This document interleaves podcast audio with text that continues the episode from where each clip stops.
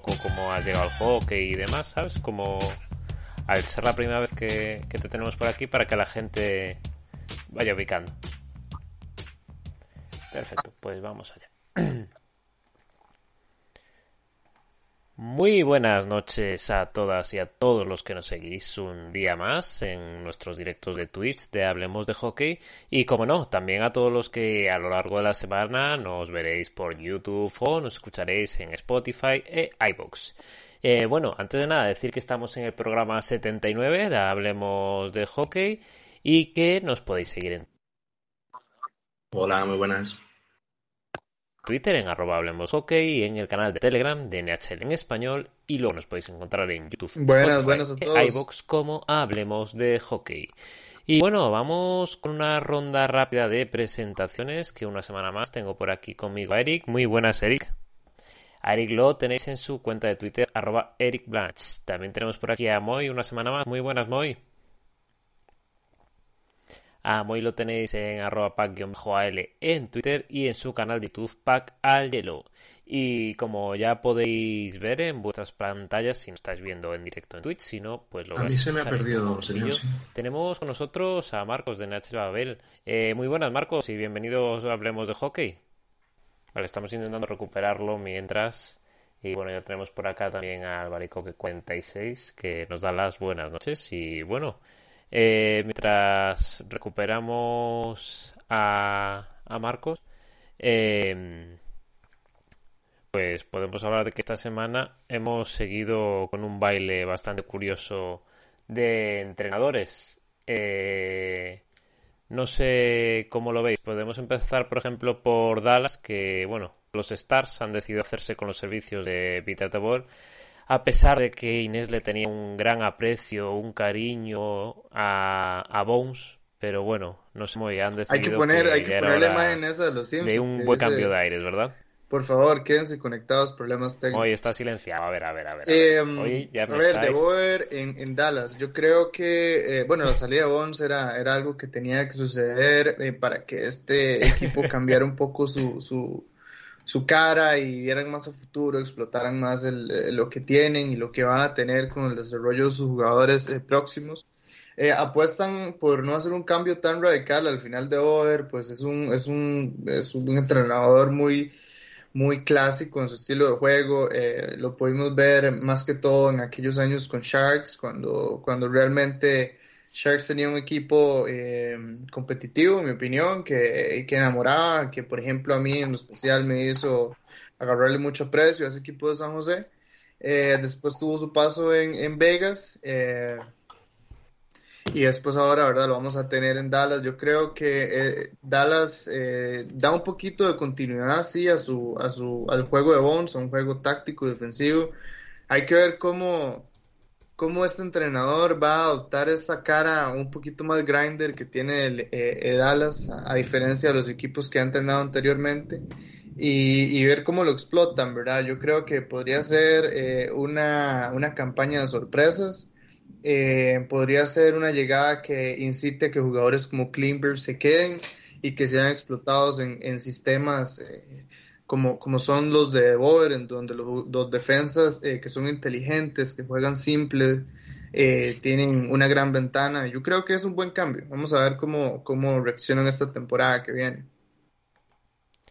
Y no sé tú, Eric, si quieres añadir algo de, de Boer en Dallas, del fit que, que podemos poner por ahí. Veremos. O sea, creo que le ha pasado mucha factura la última temporada en, en Vegas. Eh, las lesiones pues no, no, no han ayudado a que, a que pueda seguir siendo entrenador de, Vegas.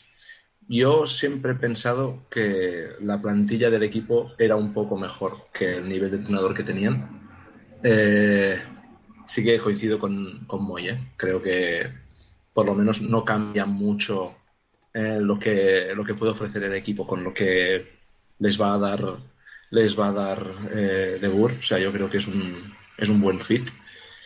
Pero yo tengo dudas en Dallas más por los jugadores que más cobran que por el entrenador. O sea, yo creo que ahí sí que es verdad el punto que saca Moy de retener a Klimberg, yo creo que es, es vital.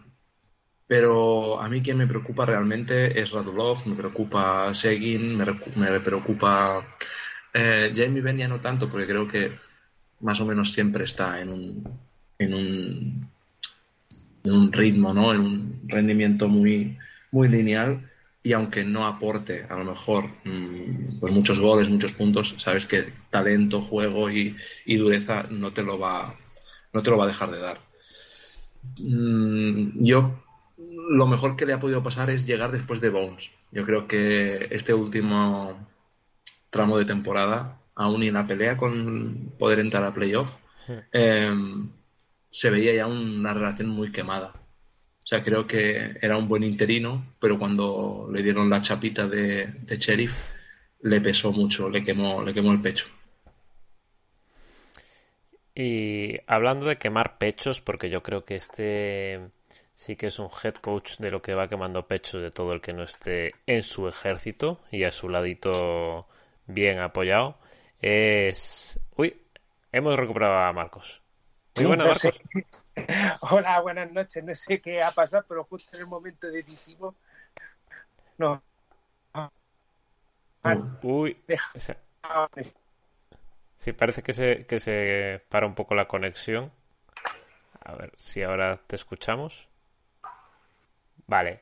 Eh, no, pues eh, justo estabas hablando ahora de The Boer y, los Stars, ¿no? Pero te preguntaba, Marcos, que, que cómo para presentarte, ¿no? Ante la audiencia de Hablemos de Hockey, ¿cómo has llegado tú al hockey sobre hielo y a la NHL en concreto? Bueno, es una historia pues, bien larga. Yo ya como, como, como digo yo, como señor mayor que soy, ¿no?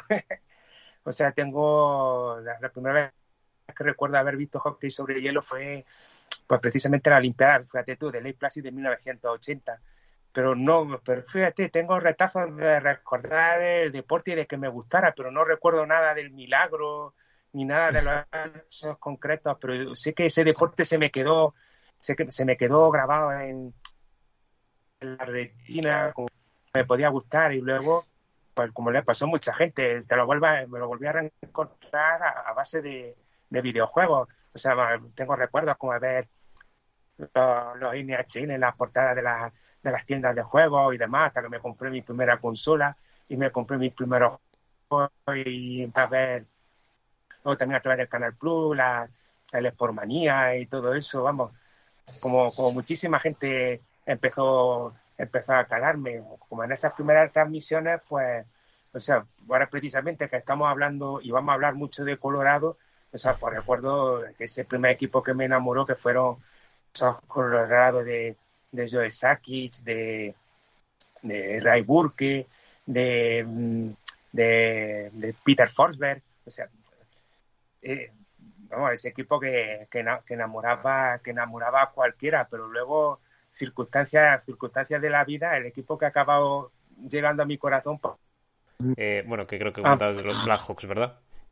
Sí, no, que precisamente, pues, o sea, fíjate la, la tontería, no sé si habéis visto la película Detective Comedia de Seda con Kathleen Turner, que precisamente uno de los personajes es un exjugador de los Blackhawks.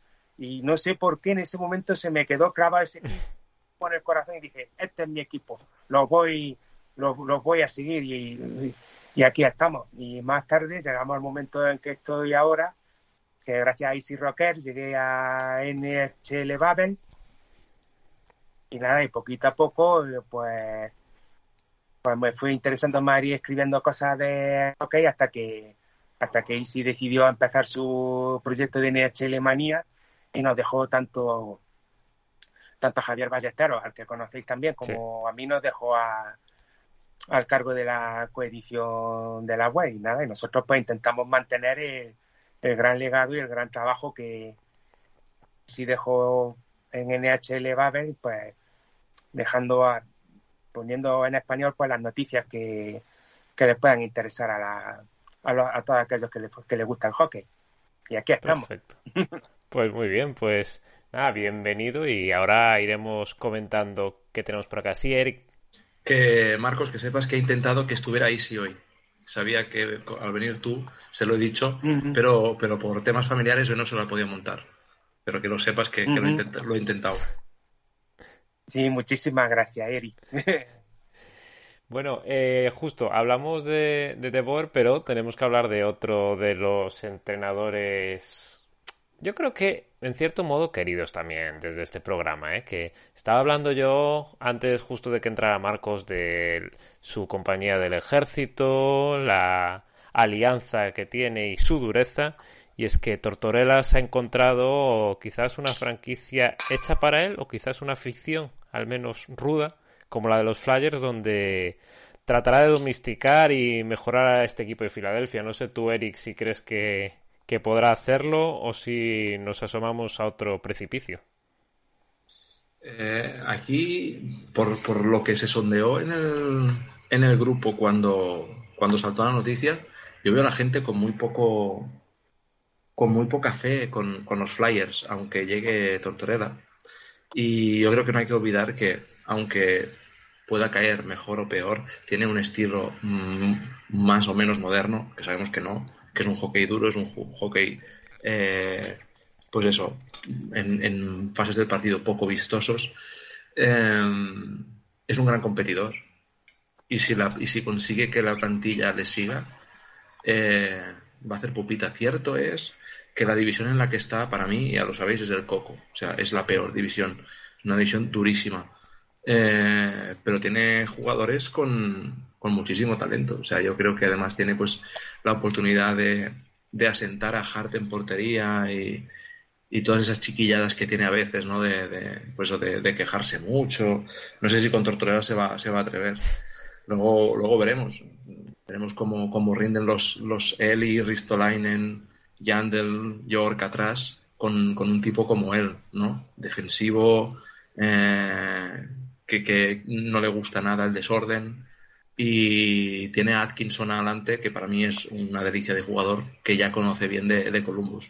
O sea, cierto es que la división es dificilísima, pero un equipo entrenado por Tortorella va a ser un equipo duro de ganar, bajo mi opinión. No sé tú, Marcos, cómo ves esta, esta alternativa que han tomado los Flyers. Hombre, está claro que los Flyers necesitaban un cambio de, de rumbo. Esa ese Filadelfia que nos enamoró a todos en la época de la, en los playoffs de la burbuja, además que yo tuve la inmensa suerte de, de verlo en directo cuando hicieron el, vamos, el season opening en, en Praga, o sea, ese equipo, ese equipo molaba, o sea, ese equipo tenía mucho, mucho, mucho hockey. Luego, claro, cierto que las dos últimas temporadas son difíciles de jugar por sus diferentes circunstancias, pero está claro que ese equipo había perdido el rumbo y que no era y, que desde luego necesitaba un cambio un cambio de entrenador pero muy radical porque ya vimos que cuanto que el año pasado con, con dos entrenadores fue incapaz de, recuperar el rumbo vamos que se veía que se veía totalmente perdido y a veces cuando cuando la situación es muy desesperada, a veces lo que tienes que hacer es pegarle un enjuagado al equipo y, ponerlo, vamos, a ponerle las pilas, pero ya. Luego ya que esto puede ser un proyecto a más o menos largo plazo, obviamente eso, eso lo dirán los resultados, pero que la plantilla de Filadelfia tiene algo más de lo que, se podía sacar, eso está clarísimo. Y, yo creo que Tortorella es un tipo que, que, lo, que lo puede sacar. Pues tendremos que ver. Entonces, no sé, Moy, tú si quieres añadir algo de tu amigo Tortorella. Sí, yo quería decir que lástima que, por ejemplo, Tortorella nunca pudo coincidir con esa etapa de los, de los Broad Street Bullies, de, del inicio de los Flyers en la historia, ¿verdad? Cuando, y, en su momento cuando tenía a Bobby Clark, que era un equipo temido, eh, que pegaba mucho, súper aguerrido. Eh, yo creo que ese es eh, el, en el ADN de Tortorella está eso, está la, la, la lucha, el luchar cada poco, el ser defensivamente eh, ordenados, el, ser todos un, solo equipo, el luchar por un mismo objetivo. Habrá que ver cómo se termina llevando con, la prensa y la afición de, Filadelfia, ¿verdad? Porque al final yo creo que Filadelfia, em, lo hablamos el, el, episodio pasado, tiene una de, de, las prensas y de las aficiones más difíciles de la NHL, va a haber mucha crítica, va a haber mucho, eh, eh, muchas agresiones de parte incluso de los mismos aficionados cuando las cosas no marchen bien durante la temporada o durante los playoffs. Y yo creo que Tortorella es un, un entrenador que tiene el perfil y la actitud como para, para afrontar ese tipo de problemas más aún con la plantilla que tiene, porque hay que ser sinceros, no es un equipo eh, para luchar, ganar los Stanley Cup ya. Puede ser que me coma mis palabras en un año, pero en papel hoy no lo es. Eh, habrá que ver si vuelve Giroud, bueno, todo lo que tienen que arreglar como equipo, lo que se llega a dar. Pero al final yo veo con ojos positivos la llegada de Tortorella a, Flyers. Muy bien, pues si os parece, ya que esta semana hemos conocido los ganadores de los premios de la NHL, vamos a hacer un repasillo rápido porque hay alguno que ya lo conocíamos, por ejemplo, la Ross, el líder de puntos que se lo llevaba con McDavid.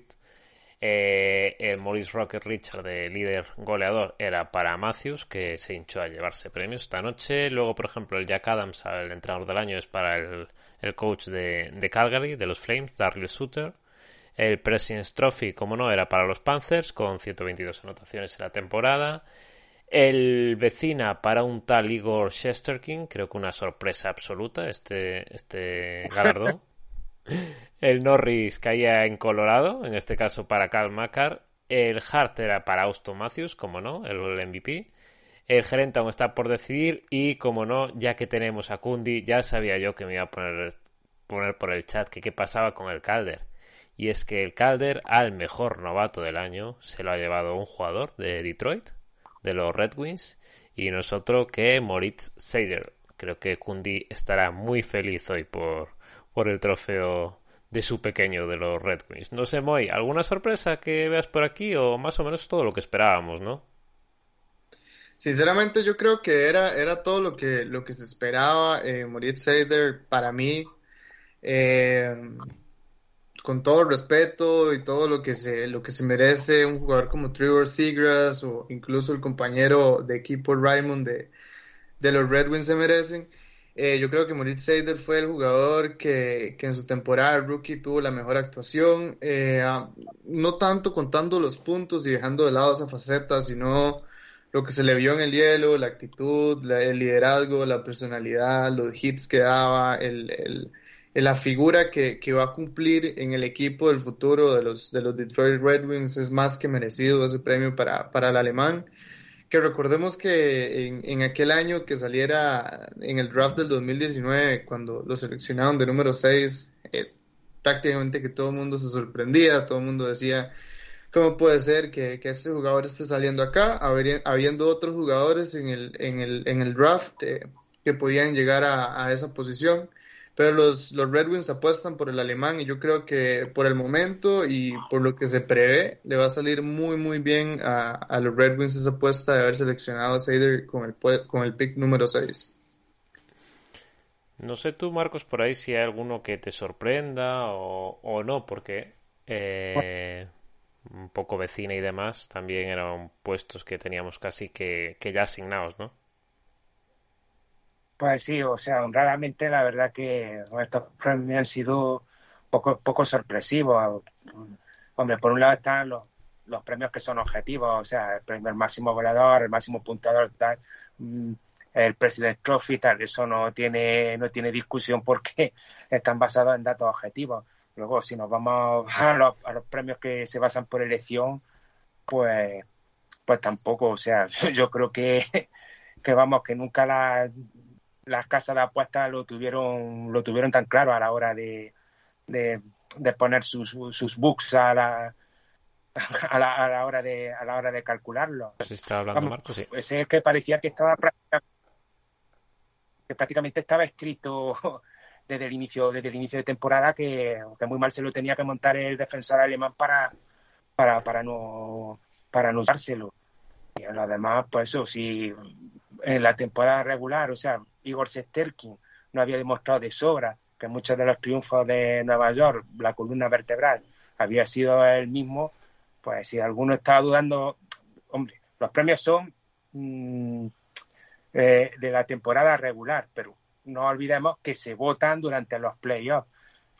Quieras que no, yo creo que, que más de uno si estaba dudando en ese momento a la hora, a la hora de hacer su voto, después de ver los, los playoffs de Sester King, pues, ha dicho, es que es, que este hombre es, el portero, el portero del año. O sea que, hmm. que en definitiva, poca, vamos, poca no, ninguna sorpresa para mí a la hora de, ver la relación de los, de los premios, de los premios electivos. Y por aquí, Eric, que esto ya iba un poco hacia ti también, ¿no? Que Kundi dice, bueno, le pedía a Moy que no hablase también de Seider porque si no que no lo sueltas en la fantasy. Bueno, es que lleva todo el año queriendo fichármelo y no. Pobrecito mío, Kundi, no. Ya lo siento mucho, pero tengo al, mejor defensor de los, de los próximos 10 años junto con Macar, o sea que dudo que dudo que lo deje ir. No, eh, realmente aquí sí que es verdad que creo que en la parte de los defensas, si se lo hubiera llevado Josie, tampoco hubiera pasado nada. Porque, hmm. porque Nashville también aguanta mucho eh, en posiciones de playoff y se clasifica en parte gracias a él.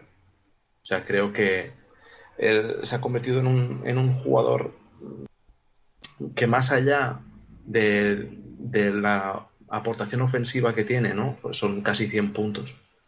Un defensa casi 100 puntos es una barbaridad.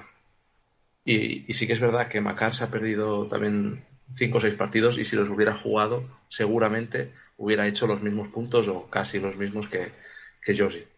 Pero, pero yo creo que está cogiendo un aura muy, muy importante para, para, para Nashville, así como tuvo, por ejemplo, Carlson hace 3-4 temporadas atrás para Washington, eh, el que tuvo Hetman estos dos últimos años. Este año está un poquito más flojito, pero bueno, sigue siendo un, un, dios eh, vikingo en, en, el hielo. Y a mí Josie me da, me da esa sensación y me, me encanta verle. Y creo que no hubiera pasado nada si se hubiera llevado a él creo que Macar va a ser eh, el mejor defensa cada temporada. O sea, yo creo que le quedan varios varios trofeos por, por ganar o, por estar en, en, los dos primeros, los tres primeros. Y, y pues bueno, o sea, es que el temporadón que hace, pues se merece, se merece recompensa. Aquí, aquí veremos, veremos cómo va el futuro. una parte que nos habla bien de, cómo le puede ir es que el tercero en el Calder ha sido Michael Bunting que comparte línea con él. Y ahí pues se ve que ofensivamente no van a tener ningún tipo de problema. Y son casi de la misma edad, creo. Por aquí. Casi, casi. Por aquí nos, nos apuntaba Eric que Albaricoque que a Fox no le gusta tu comentario. Sí, sí, no. No, cierto es. Cierto es que a Fox no hay que quitarle de la ecuación. Pero sí, o sea, realmente yo creo que son también pues estos los, los jugadores. Cierto es que, que Macari y Fox por edad pues tienen, tienen más años para seguir teniendo un recorrido, ¿no? Y la disputa esta de ellos dos. Ellos ya tienen unos cuantos años más. Pero... Y veremos también Hayes Cannon, que este año ha estado un poquito por debajo, pero no hay que olvidarse que en cuanto a talento, y Seider, Seider va a ser también un fuera de serie. Hay una hornada de defensas increíbles, pero sí, perdón por olvidarme de Fox. Usted sabe que yo, yo, yo, quería retomar algo que decía Marcos, que era súper, súper importante, y es que a pesar de que estos premios eh, son de temporada regular, pues mm. se votan ahorita y se premian ahorita durante playoffs. Yo creo que, por ejemplo, si, si se votaran eh, apenas termina la temporada regular, si se premiaran eh, al día siguiente que termina la temporada regular, el premio se lo hubiera llevado yo, sí creo yo, eh, que, muchos de los votos y mucho del, apoyo de la, de la masa de, NHL eh, que tuvo Macar para llevarse el premio eh, al mejor defensa se lo lleva gracias a los, a los playoffs que ha hecho este año. Así que yo, creo lo mismo, creo que sí es un gran defensor y si lo hubiera ganado no, no hubiera importado nada. También me deja un poquito ahí la espinita que yo creo que también eh, Igor Shesterkin se merecía mucho, mucho eh, estar más cerca eh, de Aston Matthews e incluso, e incluso, ¿por qué no ganarle a Aston Matthews eh, el premio Hart? la verdad es que el portero ruso de los Rangers hizo una temporada histórica para nuestra era de, de que estamos viendo la NHL. Eh, sin duda alguna es el jugador más importante de su equipo y sin él los Rangers fueran un equipo completamente distinto, así que yo creo que se merecía más. Es que es, complicado ¿eh? que lo gane un portero, tío. Sí, porque la esencia del hockey, eh, y ya lo vemos, una de las cosas que ha celebrado mucho Gary Bettman en la, cuando hizo, digamos, su análisis de, del estado del hockey antes del inicio de la final, no era su alegría porque había aumentado el número de goles, no, no porque habían aparecido porteros espectaculares que las paraban hasta con la oreja.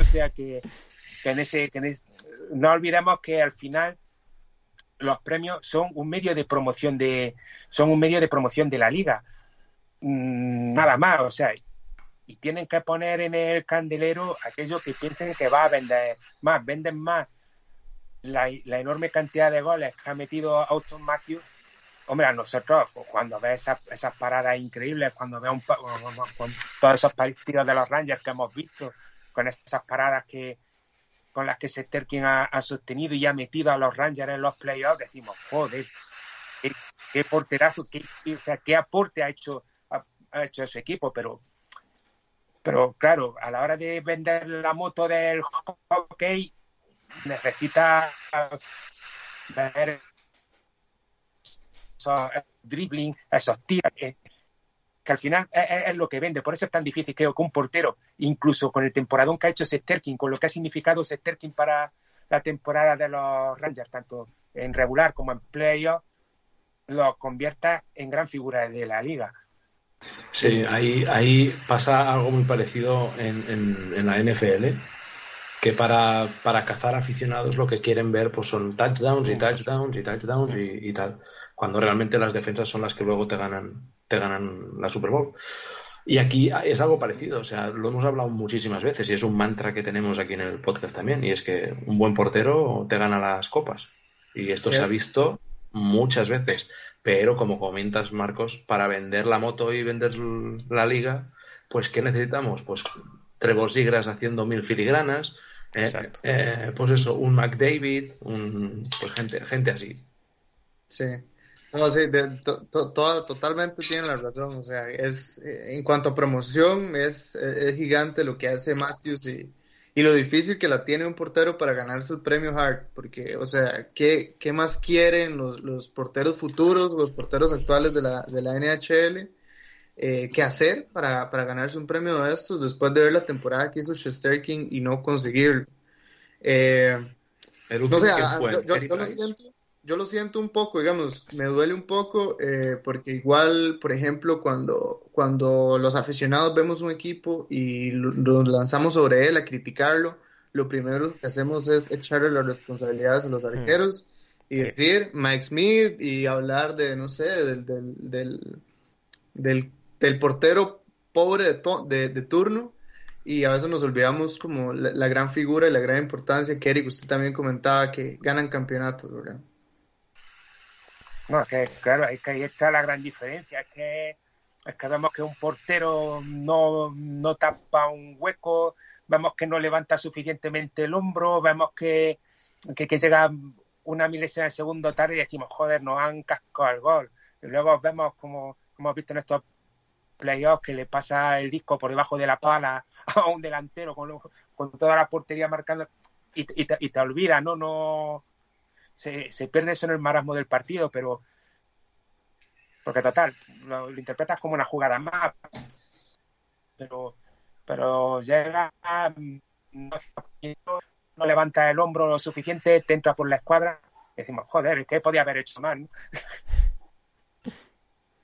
Y, nos y, nos quedamos con eso. Bueno, pues eh, un poco hemos visto no lo que lo que teníamos por acá de premios y yo creo que ha llegado el momento porque no sé supongo que algunos de los que nos estáis escuchando ahora mismo hayáis visto partidos. Últimamente así de hockey no sé una eliminatoria así flojilla no Colorado Avalanche contra Tampa Bay Lightning por ganar la Stanley Cup. Nah cosilla minucias bueno, eh, la semana pasada hacíamos previa, justo empezaba la eliminatoria esa misma noche Y ahora ya tenemos tres partidos jugados. El primero de ellos se fue para Colorado por 4-3 en el, en el overtime. Necesitaron los Avalanche llegar al tiempo adicional para, para vencer gracias a Burakovsky, como no. El Game 2 realmente fue el paseo de Colorado, el de 7-0, ya empezando con tres goles en nada en, en, el, en el primer periodo de Nichuski, Mason y Burakovsky otra vez. Y el último de los encuentros, en el tercero, que parece que todos estamos viendo a ver Tampa si ahora sí que reacciona, pues conseguían llevárselo por un 6 a 2. No sé tú, Eric, cómo, cómo estás viendo cómo estás viendo la serie. Yo parece que no aprendo. o sea, llevan, llevan tres años haciendo lo mismo. O sea, parece que, que van a batirles y luego siempre sacan este espíritu campeón, este, este, este rodillo. Y da igual que el partido anterior hayan perdido 7-0. Es que es, terrible la, la, fuerza mental que tiene este equipo. Porque en una Stanley 2 0 abajo y encima con un 7-0, ostras. O sea, creo que la victoria del 2 a 1, o sea, de, para poner el 2 a 1, eh, es doble. O sea, porque es la victoria más la, la recomposición moral ¿no? que, le supone. Igual que vimos en el tercer, tercer partido contra Rangers, ¿no? Ese, ese mindset de, vale, hemos conseguido salvar el, el, 3 a 0, vamos a, vamos a por ellos. Creo que son capaces de repetirlo. Pero, pero bueno, eh, Colorado yo creo que tiene herramientas más que suficientes y jugadores más que ofensivosos como para pelear esta noche para llevarse el 3 a 1 y se complicaría más. Pero con un 2 a 2 eh, todos los fantasmas aparecerán. Y no sé tú, Marcos, por ejemplo, cómo, cómo estás viendo la serie, si también eres de los que opina que este partido puede marcar el devenir de, de la Stanley. Pues mira, yo frente, o sea, frente a este tipo de eliminatorias soy una persona muy de sensaciones, ¿sabes? Hay gente que es muy, muy sesuda, ¿no? Y te analiza tácticamente los partidos muy profundamente y te dan, te muchas razones para decir que tal o cual equipo es el favorito para ganar. Yo, la verdad es que es que con Tampa es que me rompe totalmente los esquemas. O sea, es un equipo que después de, esa brutal temporada regular del 2019, que rompieron todos los récords habido y por haber de temporada regular, para luego acabar palmando frente a ese proyecto de, Copa o Muerte, que al final fue muerte de, Columbus Blue Jacket. O sea, se toman la vida de otra manera. O sea, van, mm, no te voy a decir que, que, que al reality, pero nunca, pero ya esa manera que tuvieron en esa, en esa temporada regular, como que la, como que la dejaron, como que la dejaron atrás. Entonces a veces no sabes realmente a qué, a qué agarrarte con ellos. Y este partido, pues, hombre, obviamente si Colorado se pone 3-1, yo creo que difícilmente se les puede escapar la final.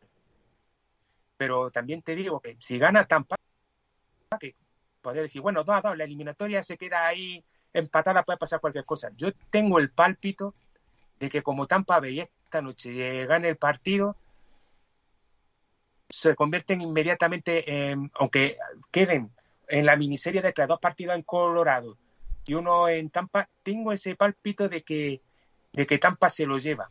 No te puedo dar datos objetivos, es una de esas corazonadas que me dan a mí de vez en cuando viendo, viendo, viendo hockey.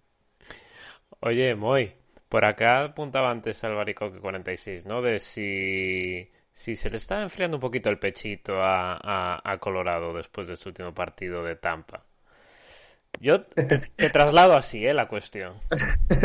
a, ver, yo creo que em, ni uno solo de, todos los aficionados que fue al Amel Arena eh, el partido pasado eh, dudó en algún momento de que su equipo no iba a ganar ese, ese, ese tercer partido.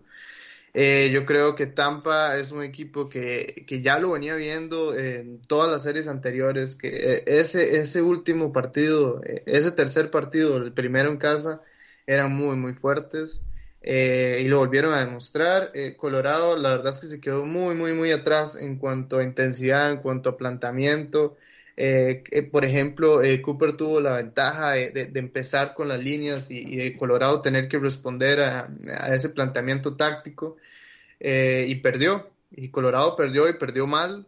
Colorado perdió un partido en el cual nunca en, todo el partido pudieron establecer su, dominio de juego o llevar eh, el juego al, estilo de juego que Colorado le gusta en situaciones de 5 contra 5. Nada más los, en los power plays fueron peligrosos. Eh, si no me equivoco, en los dos goles que consigue Colorado fueron de hecho un power play. Eh, porque todo el, partido, cuando eran 5 contra 5, era, era dominio total de, de, Tampa. Yo creo que nunca los jugadores de Tampa llegaron a dudar que iban a perder ese, ese, encuentro. Y, y, si hay un momento de, ese partido en el que se llegó a dudar algo de eso, terminan anulando a Colorado en ese offside milimétrico de, de Bo Byron. Eh, y, y, milimétrico también fue eh, la reacción del, del, del, del coaching staff de Tampa que en los últimos segundos logró eh, pedir el, challenge y revertir la acción.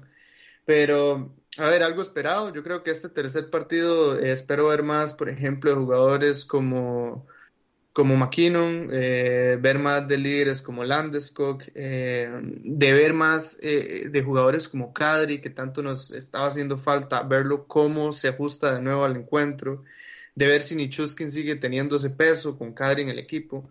Así que es toda una, toda una incógnita, ¿verdad? Vamos a ver cómo, cómo se viene este nuevo partido, pero yo tengo confianza, la verdad, todavía. Oye, y, por seguir, Eric, que nos apuntaba una cosa aquí, Nani, que me parece interesante, ¿no? Que en el último encuentro, los dos goles de Colorado los anotó Landeskog. Eh, de hecho, bueno, como comentabas tú ahora, Moy, fueron los dos de Power Play. Pero en Tampa, seis goles, seis jugadores diferentes, ¿no? Esto habla un poco de la profundidad y cómo están todos los jugadores metidos en el encuentro. Sí. Es que además en Colorado eh, anota Landeskog a pases de Rantanen y Macar, los dos. O sea, los tres mismos actores. Eh, y yo creo que la importancia es cómo eh, desactivan a, a McKinnon, cómo no le dejan tantos espacios en el Chris a Nichuskin, eh, cómo evitan las internadas de Burakovsky, que, ¿sabes? Que, tiene esa jugada, la típica Moy que hace siempre, que va por el lado, que luego se cruza por delante, esa se la están cortando bien y todo pasa por el control de la, de la zona neutral. Algo que, que, Tampa está, está, haciendo bien ahora. Y en los otros partidos, pues ah, la, defensa no estaba protegiendo muy bien su, su línea azul por delante, digásemos. O sea, con, con, el capo, por, con la portería por detrás. Y lo que comentan, ¿no? O sea, el poder tener un juego tan coral, todos los jugadores enchufados. Para mí, algo muy importante es que marcara a Chirelli. Era un jugador que lo estaba intentando muchísimo, muchísimo y que no había manera que se le hacía el stick eh, corto y blando cada, cada jugada. Para mí ese gol es, es, importante. Eh, pero bueno, es que Perry marca en Power Play, eh, Maroon, que tampoco es la, panacea ofensiva, lleva 4 o 5 goles en, esta, en esta serie, Palat, que lleva 8 o 9, no sé cuántos llevará. O sea, tienen a mucha, a mucha parte, pero para mí, un jugador que espero que vuelvan a respetarle como se merece, es Steve Stamkos. O sea, yo creo que está haciendo unos playoffs espectaculares. Y a estas alturas nadie lo esperaba así. Ni el fan más, más fan de, Tampa eh, esperaba que, tuviera esta repercusión tan importante a, día de hoy. Y veremos Point. Porque comentaba antes Moy que volvía a Cadri, lo más seguro, ¿no? Que, que, que juegue, juega hoy, sí, ¿no? Es lo más seguro que, que juegue. Eh, sí, no, esta mañana entrenado con jersey de full contact, o sea que, o sea, de, con el mismo jersey que, el resto. Así que posiblemente pueda entrar en la alineación. Pues ahí lo importante, más que entre no, es cómo entra. Porque también son unas cuantas semanas fuera. Y a veces el volver, yo puedes desestabilizar las líneas y obviamente si tienes una herramienta como Cadi la tienes que usar, eso está claro. Pero hay una parte ¿no? que a veces se obvia, que es la de en qué nivel vuelve, cómo, cómo es la sinergia con los compañeros, el ritmo y que estás en una Stanley, pero por esa misma razón tienes que sacarlo. E, es un... Sí.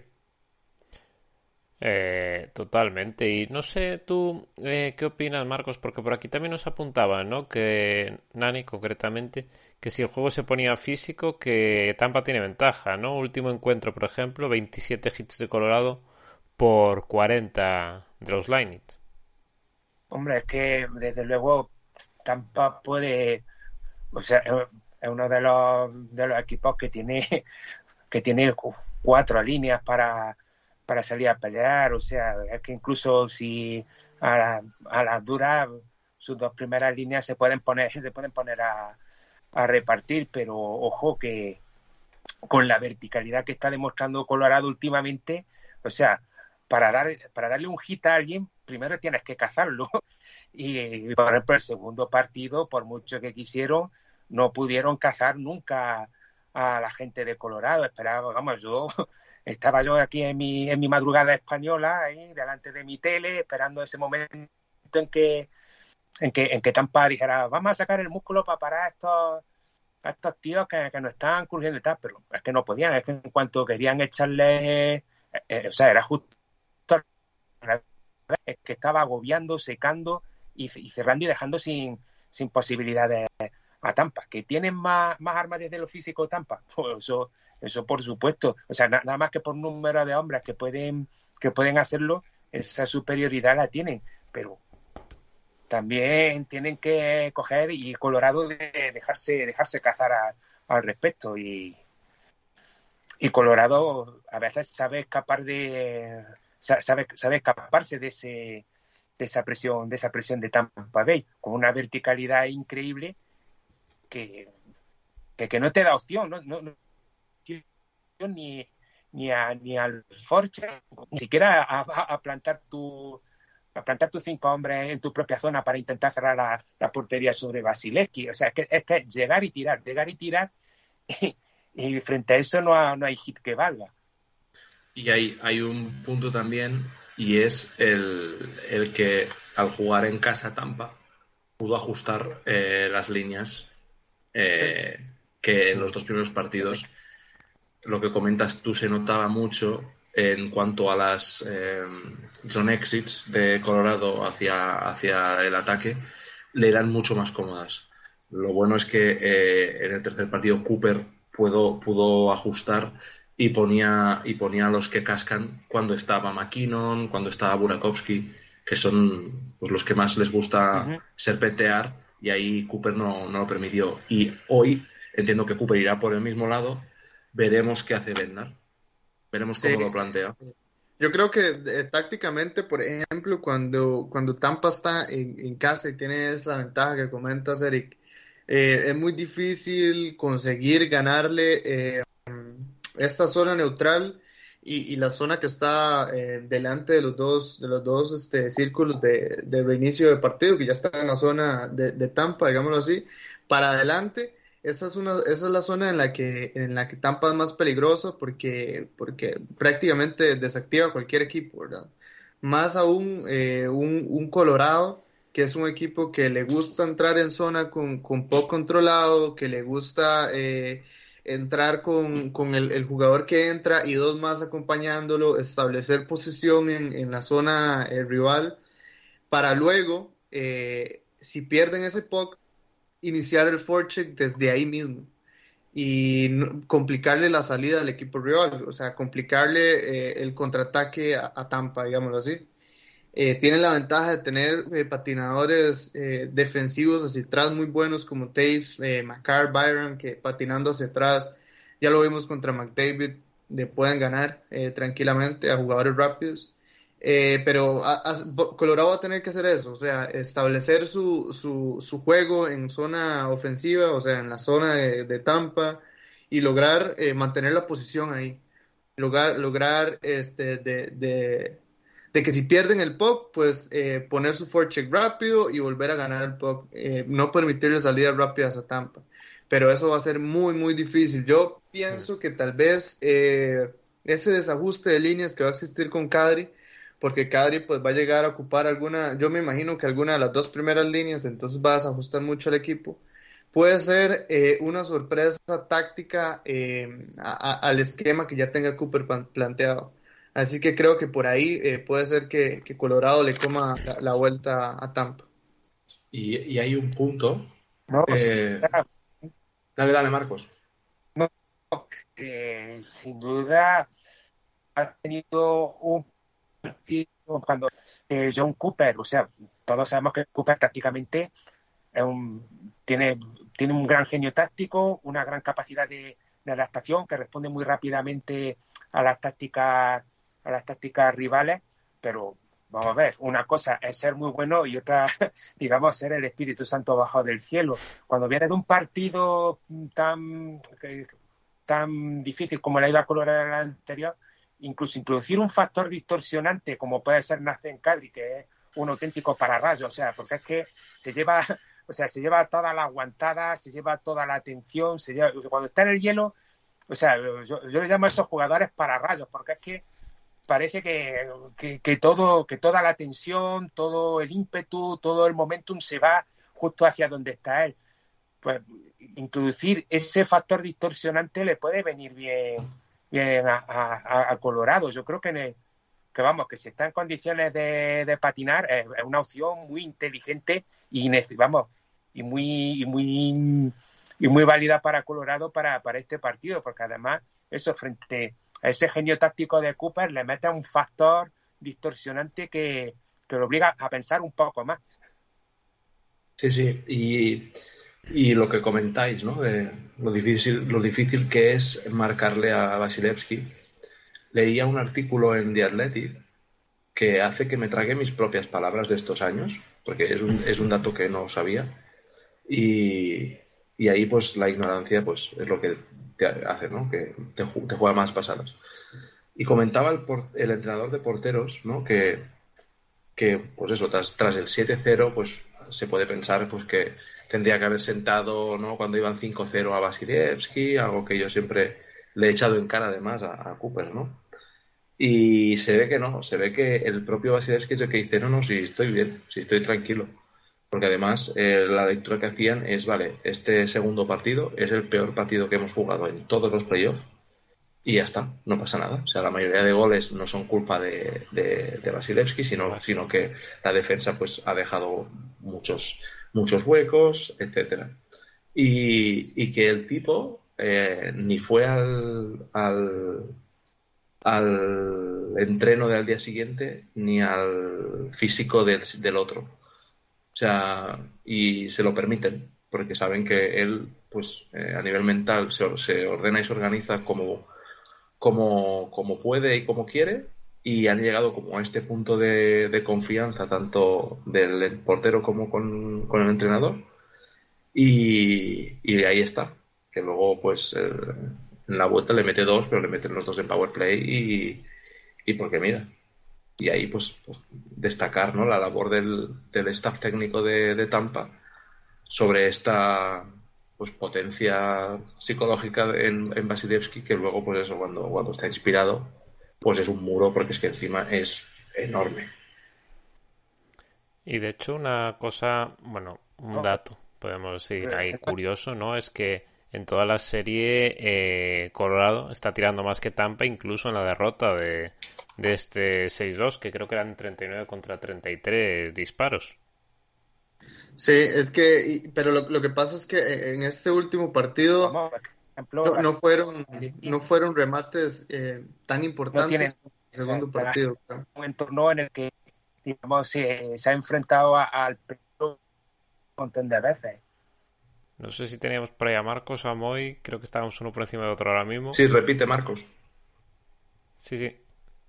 Sí, ¿no? Que, que como tú dices, que, obviamente Basileski, bueno, Basileski y muchos de los jugadores de Tampa ya no le tienen que demostrar nada nada a nadie, ¿no? no o sea, Cooper lleva trabajando mucho tiempo con ellos, ellos han tenido unos resultados en momentos de presión y en momentos difíciles y han demostrado que estaban ahí, o sea, que como, como ves sujetando un cubata, se lo podrían permitir si quisieran.